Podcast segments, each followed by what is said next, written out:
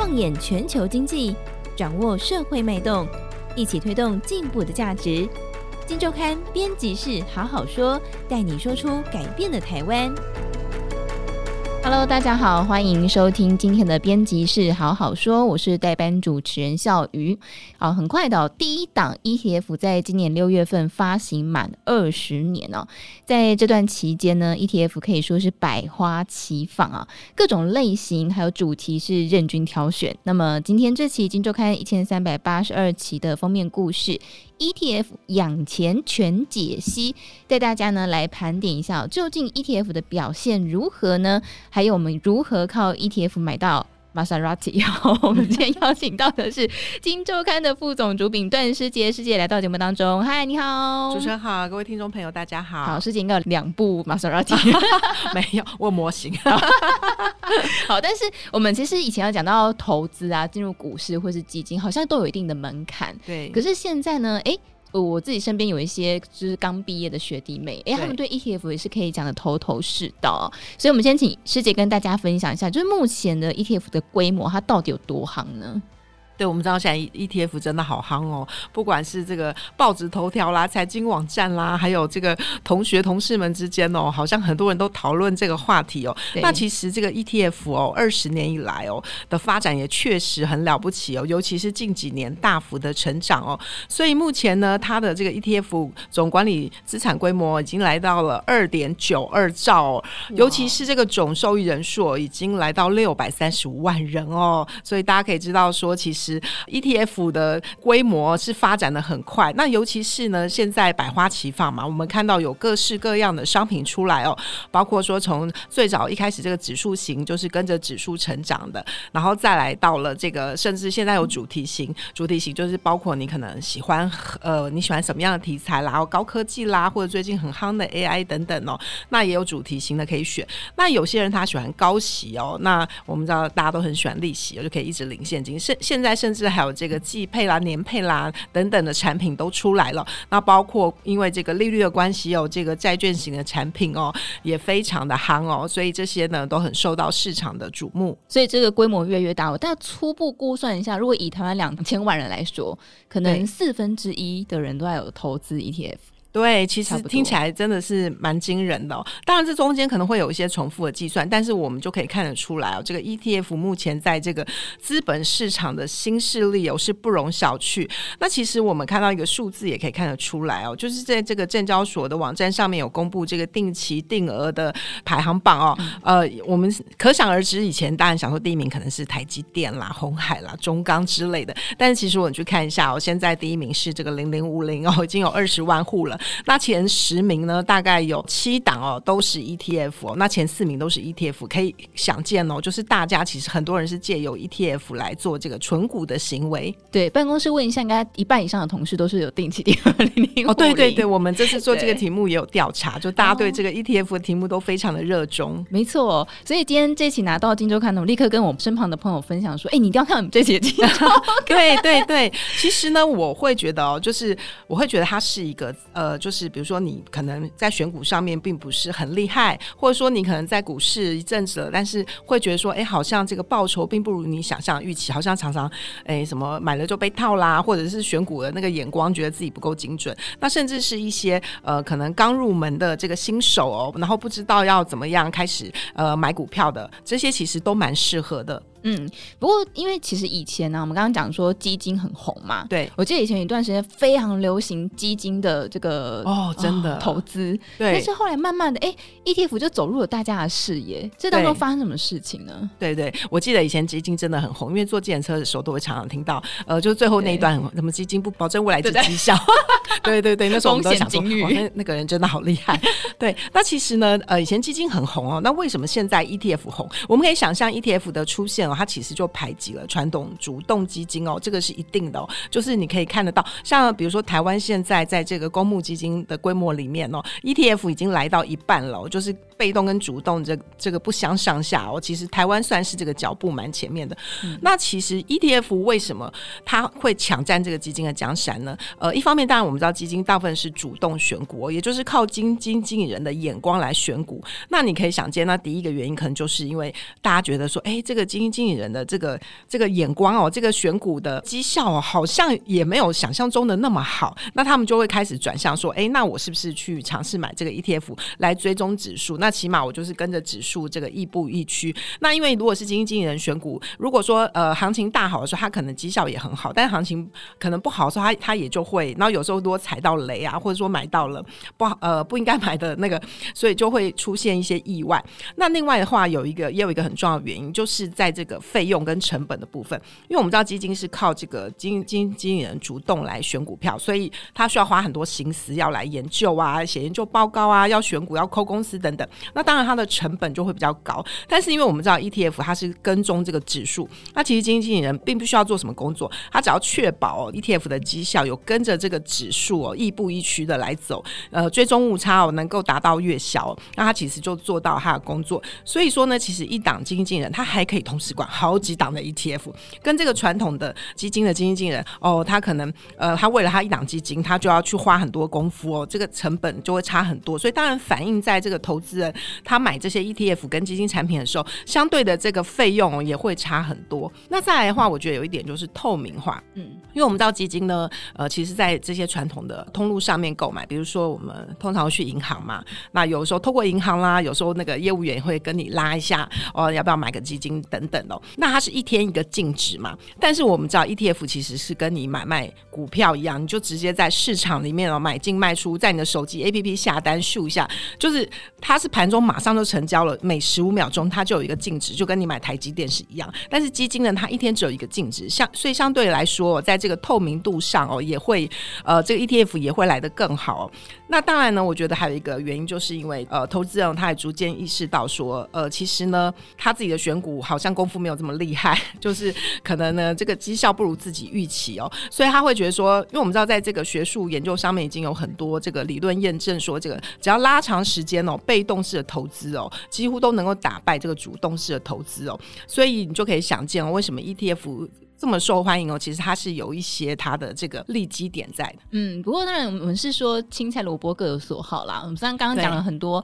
ETF 的优点哦，当然基金还是很多人喜欢。对哦，我自己有朋友是基金也做，ETF 也做的哦，都可以。不过因为刚刚我们有稍微提到了几个类别，很快的讲到，嗯、是，是请师姐跟大家再仔细的讲一下，就是 ETF 到底有什么样的类别，然后到底还有什么样优缺点，投资人怎么选呢？嗯，对，呃，那我们先要先提醒一下投资人哦，就是其实这个。ETF 啊，它就算是同一种类型的，它也会因为它编制指数的不同哦，还有它这个选股的逻辑不一样哦，呃，因此会影响这个 ETF 的成效，就有点像说，你看，同样都是高息的 ETF 哦，其实有的 ETF 它是根据说，哎，过去三年哦，那这些高息的股票的表现，它来筛选；那有的人可能是他要在配息前，他去猜测说，哎，他今年可能会配很多，他来选这些股票。所以其实虽然同样都是高息股，但是这个内涵是非常的不一样哦，那也是投资人必须要先做一些功课哦。虽然我们说这个投资呃 ETF 投资是懒人数，但是真的还是要了解这个产品的属性。那我们知道现在目前大概有分几种哦，就是像包括这个指数型嘛。其实我们如果用这个资产来分的话，可以分成这个股票啦、债券啦、外汇、商品等等哦。那呃，其实如果说你要以操作模式来来分的话，它可以分成圆形或者是杠反哦。就是我们现在我们知道有什么正二啊等等的，嗯、对，有也有这种杠杆型。的那其实呢，在这个股票型的话呢，那里面当然就有分这个指数型。指数型当然就是像我们追踪台股指数，比如说你是选前五十档、前一百档等等哦，那这些都有。那指数型之外呢，包括这个高息是现在最夯的哦。那高息当然就是去挑选，就依照各家逻辑，他去挑选，呃，他们觉得就是个比较高股息的股票哦，然后可能用什么样的频率来配息给你哦。那这个是高股息的部分。嗯。那另外呢，债券的部分，因为我们知道，因为去年美国暴力升息哦。所以这个债券哦，因为利率高，所以它的价格就来到低点，所以大家也会觉得说，哎，它在这个时间点好像也很不错。所以我们可以看到，其实呢，这两年发了很多的债券型 ETF。你知道，其实在这个 ETF 的二点九二兆里面哦，有一半是债券型 ETF，有有到一半吗？对，很多人不知道，大概一点四五兆哦。那其实呢，以前这些债券型 ETF 都是这些寿险机构在买的。保险公司他们想要这个稳定的获利，他们都会买一些这个债券型 ETF。但是经由因为这个去年升息的关系哦，大家注意到，哎，好像债券型这边有一些甜头可尝哦，所以呢，这些呃本来九十八趴大概都是机构投资人，都是寿险公司，但是现在呢，也有十二趴的一般的零售客户，也就是散户进来买这个债券型 ETF，所以债券型 ETF 就在整个里面哦，大概占了一半哦，算是蛮高的。嗯，那另外我们知道还有这个杠杆型的哦，那杠杆型我们要特别提醒。投资人哦，因为呢，你可以想象它是正二反一嘛，也就是说你在看好行情，它可能极度大好或者是极度大坏的时候，你可以去采用这个工具，因为你可以想象，比如说今天股市涨了一倍，它它正二，它一定就它可能就是涨了两倍，但你可以想象这个产品呢，它的风险当然也会就会比较大哦，那波动也会很大，所以其实它是比较适合经验老道的，在股市里面很久的来操作，它也是比较适合短线，它并不能拿来存股或者是长线操作，因为你会发现它是没有办法，没有这种什么摊平的概念的，它可能波动非常的大，所以并不太适合这个新手来做，而且也不能够长期的来做，所以这点也是要特别提醒投资人的。嗯，好，所以这类型真的非常多种。不过我们既然说，呃，这个 ETF 第一档到现在已经满二十年嘛，嗯、我们就来检视一下这档 ETF。零零五零。哦，那我们刚刚前面有提到买玛莎拉蒂的那一位，哦，对呀，啊，哦，呃，我要讲一下这个故事，呃，就是因为我们在寻找这个二十投资，因为我们知道零零五零二十年，我们就在想到底有没有人哦，从它发行。一开始就买它到现在二十年，那到底绩效是怎么样？哎，就还真的找到两个人。那其中一个呢，就是这个正大商学院的副院长。那我记得当天呢，我们就去采访他哦，那跟他聊一聊。然后我们就说，哎，听说你的车牌也是零零五零，哎，我们可不可以去拍一下？他说好，那我们就坐着电梯呢，到来到这个下面的停车场后，然后我就发现它是玛莎拉蒂，而且是一台白色的，哇，很漂亮的玛莎拉蒂。对，然后车牌真的是零零五零。那这个呃副院长跟我们分享，我就说，哎，那你到底花多少钱去买？买这个车牌，他说就三千块，因为没有人要跟他竞争啊，没有人要买零零五零。那其实我有问他说，就是这个车牌对你的意义是什么？他说呢，这个车牌就是他感谢哦，他自己能够坚持长期投资这件事情哦，然后让他有底气来买这个车子哦，所以他觉得呢，就是这个坚持跟底底气哦是很重要的。嗯，所以他是从买上市开始就买进，就一直没有卖掉。对，呃，他其实就是一直买进哦，没有卖掉。当然啦，如果拿去买车子的时候，应该有卖掉。对，那所以啊，他的主张就是说，呃，他觉得就是一直买，然后不要卖。那其实我也有问他说，哎，那像这个很多人他们会觉得说，我们要危机的时候进去啊，减低点呐、啊，然后高档的时候可能要卖出。他说他觉得这种做法也不是很好，因为其实这个 Peter Lynch 哦，他有实证经验哦，就是说在三十年以内哦，那如果你去买美股，然后每年都买在最高点哦，跟每年都买在最低点哦，这样。拉长三十年来看哦，有什么绩效有差多少？就你猜差多少？嗯，好，我记得好像差很小吧？对，只有差大概一趴吧，有一趴有没有到？所以你可以想象，就是其实你如果费尽心力哦，去找寻这个低点买进哦，其实其实并不是那个意义并不是很大。呃，因为其实投资 ETF 很重要一点就是要拉长时间，就我指的是这种指数型的 ETF，因为拉长时间的话，其实呃它的那个不管是因为进出点呐、啊，或是什么遇到什么风暴危机呀，它的这个。波动都可以被米平掉，所以拉长时间是蛮重要的。嗯，我觉得很多投资人还有一个很纠结的点，就是一笔投入还是定期定额。哦，嗯，对。那呃，其实这个副院长有给我们一个就是举例吧，就比如说。你今天有一百万哦，那大部分人可能都会说，那我要定期定额，不然我现在一下子投进去，现在台股都已经万七了，很恐怖啊！我怎么知道它是不是高点？那不是会被套牢套很久？他说，但是哦，如果你把这一百万哦弄分成定期定额好了，你一个月一万嘛，你大概要花八年的时间才能够投入。那你想想看，八年后这个股市都涨到哪里去了？还包括它的配息等等哦。那其实你已经损失掉这个上涨的空间了。所以他觉得其实应该要单笔的投入，不要去考虑进场点，但是我们知道啊，单笔投入这件事情，不要考虑进场点这件事情，其实是很违反人性的，嗯、因为一般人都会很害怕、很纠结嘛。那所以呢，后来副院长他也修正他的建议哦，他说呢，反正只要你有定期定额也可以，就是呢，你要不断的累积哦，你才有办法享受到最后这个丰硕的果实哦。他说呢，其实进场的时间点并不重要，但是你在市场到底待了多久，就是这个你投资的这个时间哦，到底有多长哦，才是真的很重要。重要，因为我们知道，就像巴菲特说的嘛，要有一个呃那个雪球，对不对？要有一个够长的波道，然后够够大的雪量，那你还要很长的波道才可以啊。嗯嗯，所以要拉长时间。不过我觉得这个投资人很困难，就是在这里，对，就是我要怎么样可以一直抱着不卖掉？这时候呢，我们另外一位达人哦，也给我们一些建议哦。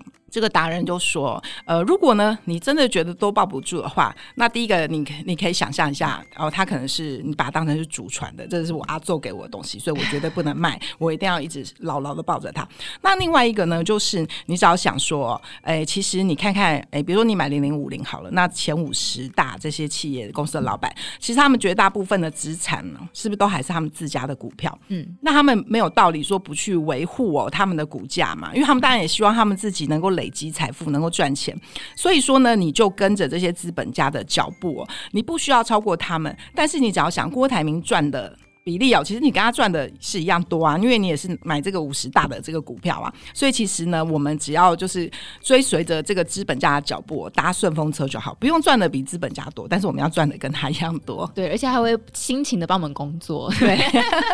你也觉得很开心。好，今天来跟大家分享就是这一期的《金周刊》封面故事哦，是 ETF 养钱全解析。那么在这期报道当中呢，后面也会告诉大家说，依据你的投资性格，你的积极或是保守去配对，你应该是。投资高配息型呢，还是主题型呢，还是债券型的基金比较适合你？那各自有哪些的优缺点？怎么样买才可以赚钱哦？所以内容还是很多很多哦，都来不及讲的，那么就提供给大家参考了。那么今天跟大家分享《金周刊》一千三百八十二期封面故事，ETF 养钱全解析，也再次感谢《金周刊》副总主笔段师姐来到节目当中，谢谢师姐，谢谢主持人，谢谢各位听众。